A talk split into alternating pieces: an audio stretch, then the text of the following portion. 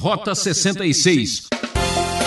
Muita gente às vezes pensa em Jesus apenas como aquele filme da Páscoa que sofreu, um pobrezinho, coitado, né, que estava injustiçado, pois é.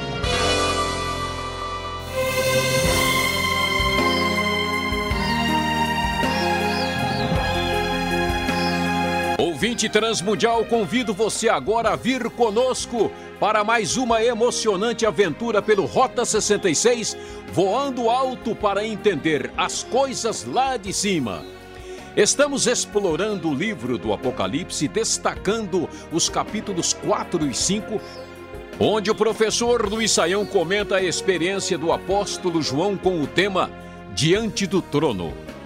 É maravilhoso e ao mesmo tempo assustador as cenas que se seguem quando encontramos Deus soberano e Cristo reinando, enxergando além dos limites do homem comum para ver a glória eterna. Vamos juntos para mais essa aventura. Você certamente prestou bastante atenção no início do Apocalipse e na sua sequência, quando vimos as sete cartas às igrejas da Ásia. Agora, a cena muda completamente. Nós temos, na verdade, uma espécie de transição para todo o restante do livro, que é cheio de manifestações dos julgamentos que vêm da parte de Deus, especialmente dos capítulos 6 até o capítulo 19. E agora, nessa transição, o propósito destes capítulos é nos revelar de fato quem é este Senhor Jesus. Lembre-se de que a igreja está debaixo de perseguição, está aflita e a imagem que ela tem de Cristo é principalmente Cristo que morreu ah, de maneira muito dolorosa e cruel e que ressuscitou e está diante do Pai e que se aguarda a sua vinda, mas a ideia, a imagem ainda é um tanto quanto limitada. Portanto, Começando com o verso 1, capítulo 4 diz o seguinte: Depois dessas coisas, olhei e diante de mim estava uma porta aberta no céu. A voz que eu tinha ouvido no princípio, falando comigo como trombeta, disse: Suba para cá e lhe mostrarei o que deve acontecer depois dessas coisas. Lá no capítulo 1, uh, eh, já foi apresentada uma espécie de sugestão de como é que o livro vai apresentar as suas visões. Uh, João ali fala sobre as coisas que você viu, as presentes e as que acontecerão. Ainda que alguns intérpretes entendem que aqui nós temos apenas duas questões em vista, as coisas presentes e as que acontecerão, e outros entendem como três divisões específicas aqui. Mas muito bem, de qualquer maneira, agora nós estamos das, diante das coisas que ah, devem acontecer. E assim, o texto diz que João foi tomado pelo Espírito ah, e diante dele estava um trono no céu e nele estava assentado alguém. E quando isso acontece, a voz de Deus, ah, como o trombeta disse, suba para cá. Ah, alguns estudiosos do Apocalipse tentam fazer uma conexão ah, desta frase com o arrebatamento da igreja. Não há uma indicação muito clara disso neste capítulo sobre esta possibilidade.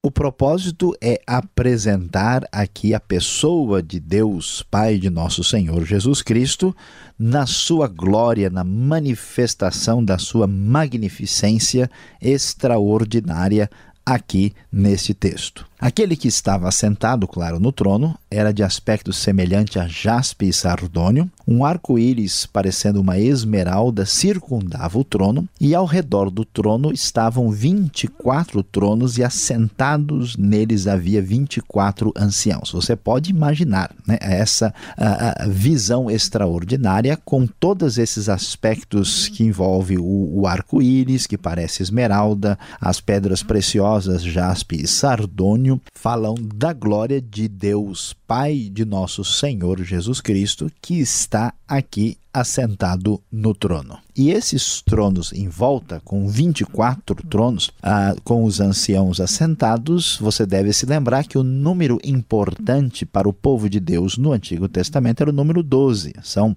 12 tribos de Israel. E nós temos 12 também ah, no Novo Testamento, que são os doze apóstolos. Portanto, o nome dos doze patriarcas das tribos e agora o nome dos doze apóstolos deve ah, ter a ver com estes 24 que, portanto, estão falando ah, de todos os redimidos, de todos os salvos aqui representados dessa maneira. Como purificados e perdoados, eles estão vestidos de branco, tinham na cabeça coroas de ouro, e do trono saíam relâmpagos, vozes e trovões, e diante dele estavam acesas sete lâmpadas de fogo, que são os sete Espíritos de Deus. Geralmente, quando aparece relâmpagos, vozes e trovões, é sinal de que Deus vai agir de alguma forma, uma espécie de introdução à ação divina. E aqui, os sete Espíritos de Deus, já falamos sobre isso, faz referência à ação completa do Espírito de Deus. Diante do trono havia algo parecido como um mar de vidro claro como cristal. Pensando no trono de Deus e perto dele esse mar de vidro, esse mar evoca a bacia de bronze que vamos encontrar inicialmente no tabernáculo uh, e que aqui nos apresenta uma ideia semelhante, mostrando a necessidade uh, de se aproximar de Deus de maneira purificada. No centro, ao redor do trono, havia quatro seres viventes cobertos de olhos, tanto na frente como atrás. A semelhança desses animais é interessante. Isso nos lembra bastante daquela visão dos animais de Daniel, até porque Daniel também é um livro apocalíptico. Os animais são da seguinte maneira: um parece com um leão, o outro parece com um boi o terceiro com o rosto de homem e o quarto como uma águia. Uh, geralmente, número quatro no pensamento uh, escatológico, bíblico de modo geral, também dá uma ideia uh, daquilo que está ligado à terra, ao mundo. E aqui a ideia é uma ideia de a terra no seu sentido pleno, completo, ou seja, tudo que envolve a criação de Deus, manifestando principalmente o seu poder e a sua força. Se a gente puder observar, o leão uh, é dos animais da terra, né? É, aí uh, selvagens, o mais expressivo e mais forte, o boi, né? Um dos mais uh, dos animais chamados uh, rebanhos domésticos, o boi merece toda a atenção especial porque ele é o maior né, do gado, como a gente pode confirmar. Depois temos a águia, que das aves é a mais expressiva, e também agora o ser humano, que é a criatura mais extraordinária de toda a criação. Esses todos, então, mostram a, a, força, o poder daquilo que foi criado. Cada um desses eh, seres tinha seis asas, era cheio de olhos, tanto ao redor como por baixo da, das asas, e eles sempre repetiam sem cessar: Santo, Santo, Santo é o Senhor, o Deus Todo-Poderoso, que era e que é e que há de vir. Esses seres então mostram como toda a criação reconhece a glória de Deus e ao mesmo tempo apontam para a visão completa e total onisciente da parte de Deus, fazendo referência, claro, a Cristo que está no trono. Todas as, toda vez que os seres viventes dão glória, honra e graças àquele que está sentado no trono que vive para todos sempre, os 24 anciãos se prostram diante daquele que está sentado no trono e adoram aquele que vive para todos sempre. Ele lança suas, eles lançam as suas coroas diante do trono e dizem: Tu, Senhor e Deus nosso, és digno de receber a glória, a honra e o poder, porque criaste todas as coisas, por tua vontade elas existem e foram criadas. Assim vemos aqui diante do trono Cristo de maneira glorificada com todo o poder, com bastante clareza. Na sequência, João vai dizer que viu na mão direita do que estava sentado no trono um livro em forma de rolo. Você sabe que na antiguidade ah, os livros todos são, na verdade, rolos, especialmente de pergaminhos, e esse rolo estava escrito de dos dois lados estava lacrado, ou melhor, selado com sete selos. E então um anjo aparece perguntando quem é digno de romper os selos e abrir o livro. Não havia ninguém que pudesse fazer isso no céu e na terra. E por isso João chorava muito, porque ninguém podia fazer isso, ninguém era digno nem de olhar para o livro. Então um dos anciãos disse: Olha, não chore, eis que o leão da tribo de Judá, raiz de Davi, venceu para abrir o livro e os seus sete selos. Ou seja, aqui nós vamos ver uma figura de Cristo representado pelo leão e pela raiz de Davi. Ele é digno de abrir o livro e os seus sete selos, ele tem a história na sua mão, o julgamento que vem da parte de Deus. Especialmente, devemos nos lembrar que a igreja está sendo perseguida pelo Império Romano poderoso e destruidor.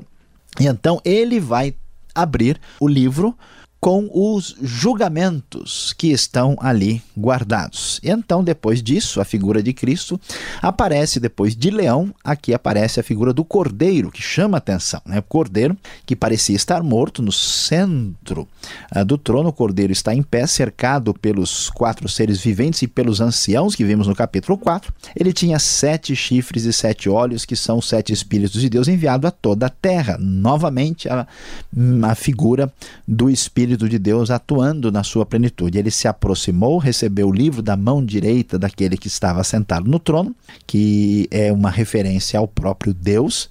Ao recebê-lo, os quatro seres viventes, os 24 anciãos, prostraram-se diante do cordeiro. Cada um deles tinha uma harpa e taças de ouro cheias de incenso, que são as orações dos santos, provavelmente referência às orações de sofrimento por causa da perseguição da época. E eles cantavam um cântico novo, ou seja, anunciam uma nova era da história, que é a era do Cordeiro.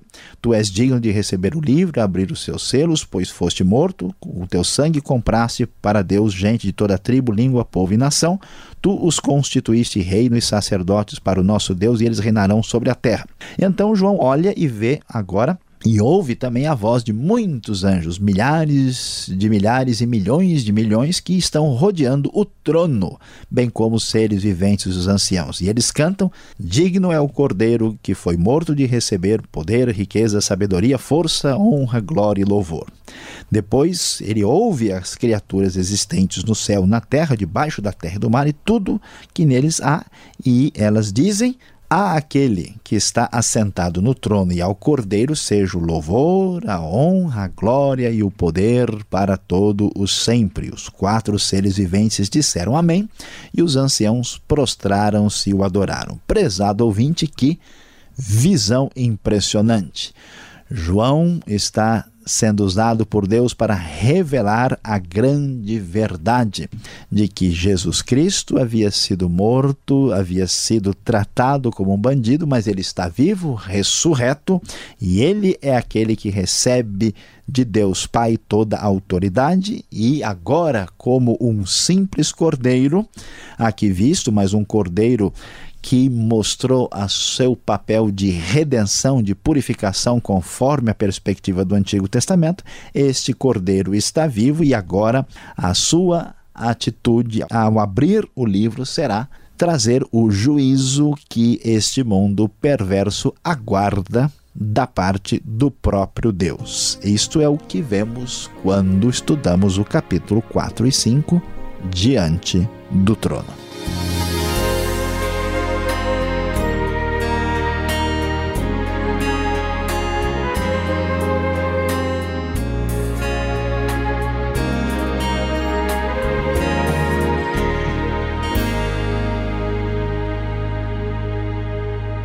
Você está acompanhando Rota 66, o caminho para entender o ensino teológico dos 66 livros da Bíblia. Este é o comentário do Apocalipse, tema de hoje, Diante do Trono. O programa Rota 66 tem produção e apresentação de Luiz Saião e Alberto Veríssimo. E na locução, eu, Beltrão. E não esqueça, Participe escrevendo para a Caixa Postal 18.113, CEP 04626-970 São Paulo, capital, ou correio eletrônico rota66 arroba transmundial.com.br e acesse o site transmundial.com.br. Fique agora com as perguntas e respostas.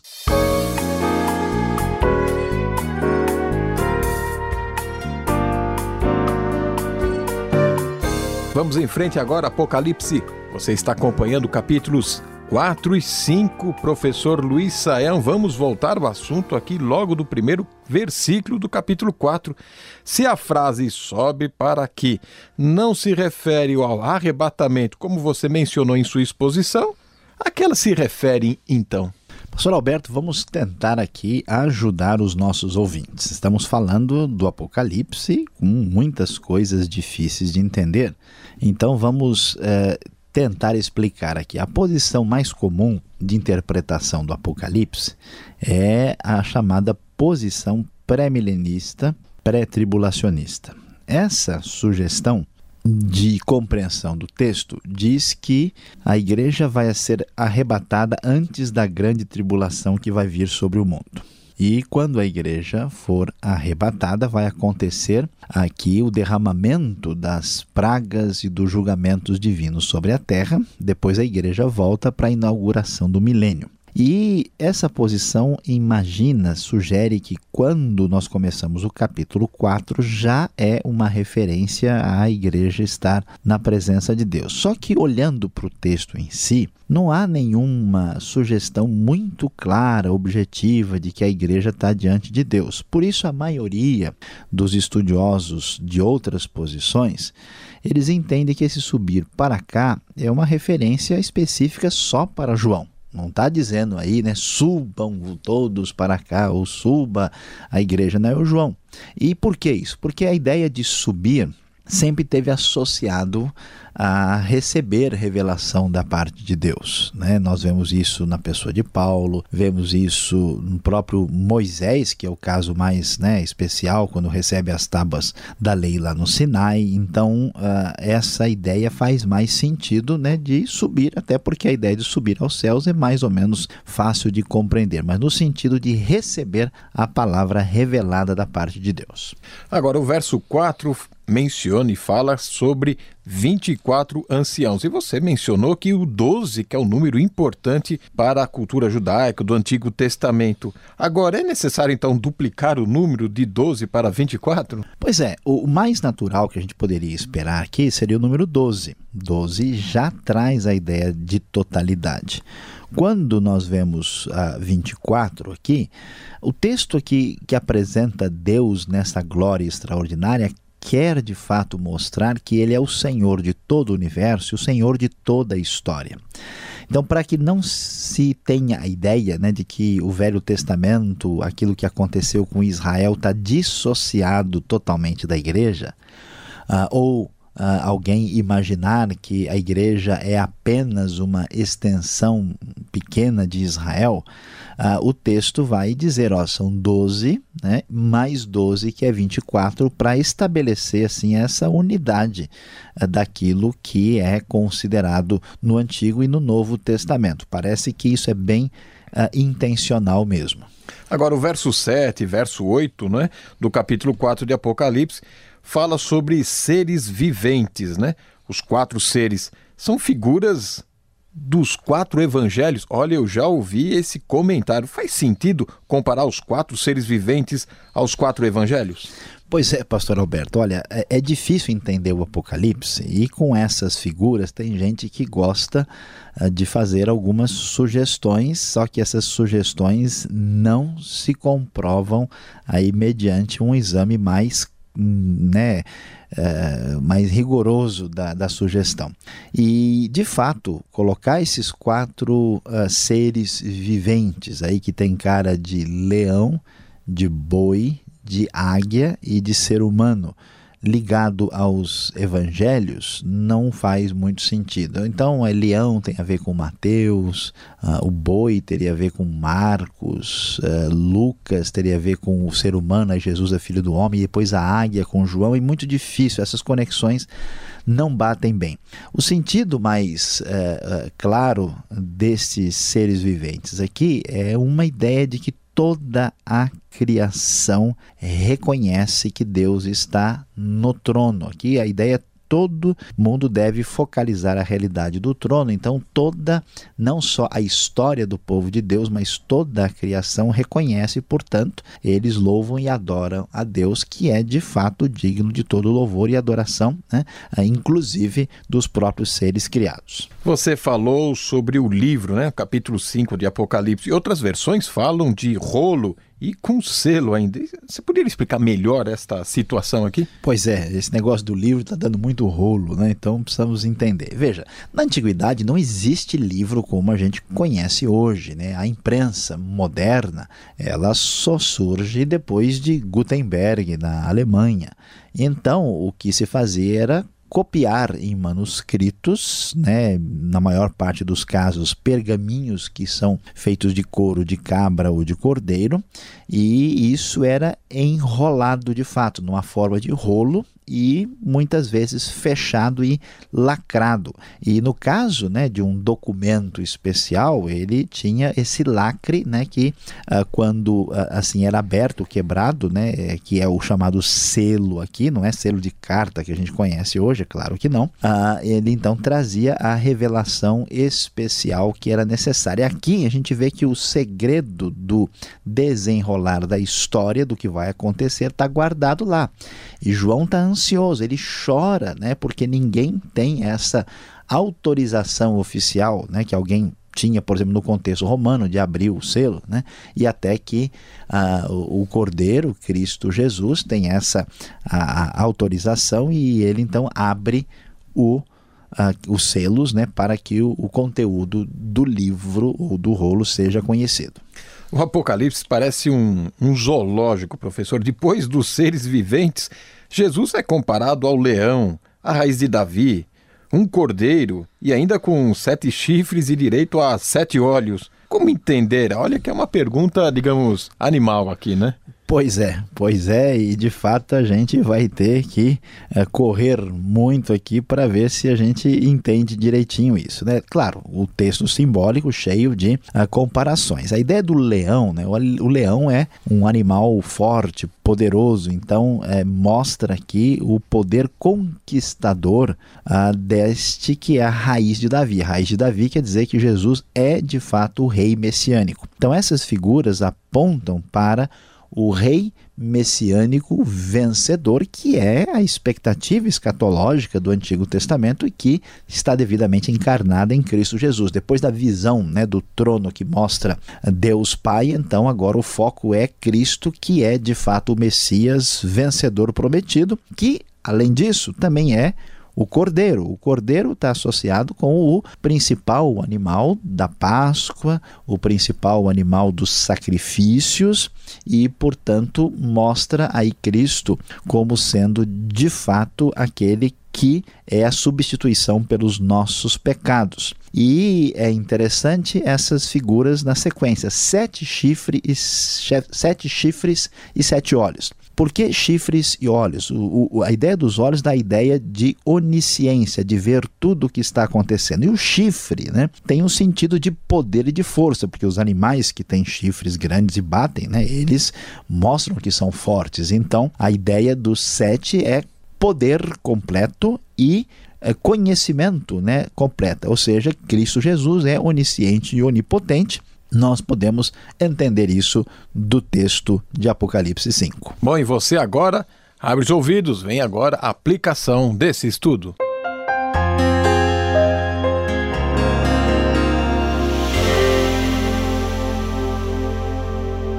No Rota 66 de hoje, prezado ouvinte, nós estávamos diante do trono. É capítulo 4 e 5 de Apocalipse. Que coisa impressionante que nos deixa com temor e muita atenção para com a palavra divina. É interessante que Cristo aqui aparece grandioso, glorificado, é, com poder, com força, e muita gente às vezes pensa em Jesus apenas como aquele filme da Páscoa que sofreu, um pobrezinho, coitado, né, que estava injustiçado. Pois é, saiba que Cristo Jesus esteve entre nós como cordeiro cheio de humildade, mas na sua segunda vinda ele será o juiz de toda a humanidade.